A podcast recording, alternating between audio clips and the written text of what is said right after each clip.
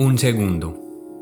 Un solo segundo tarda en desaparecer la oscuridad cuando encendemos la luz. Y aunque ese segundo se puede sentir como una eternidad cuando estamos en medio de la tormenta, podría decirles con seguridad que a través de ella es que nos fortalecemos y nos transformamos en algo mejor. Hoy quiero recordarle a tu alma que Dios nos lleva a las profundidades del mar, no para ahogarnos, sino para purificarnos porque nuestra alma siempre está en constante evolución y es imposible que ella retroceda. Hoy quiero recordarte que somos seres espirituales bendecidos con el milagro de la vida en este planeta Tierra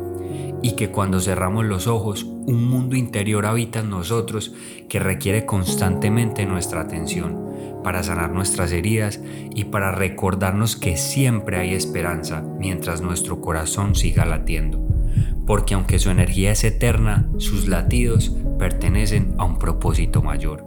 Por eso hoy mi alma quiere pedirte que nunca pierdas la fe, aun cuando atravieses oscuridad en tu camino, porque hay una luz divina en tu mundo interior que solo tarda un segundo en iluminar tus pasos para que tu alma avance hacia adelante, con la certeza de que a la luz ni la muerte puede tocarla.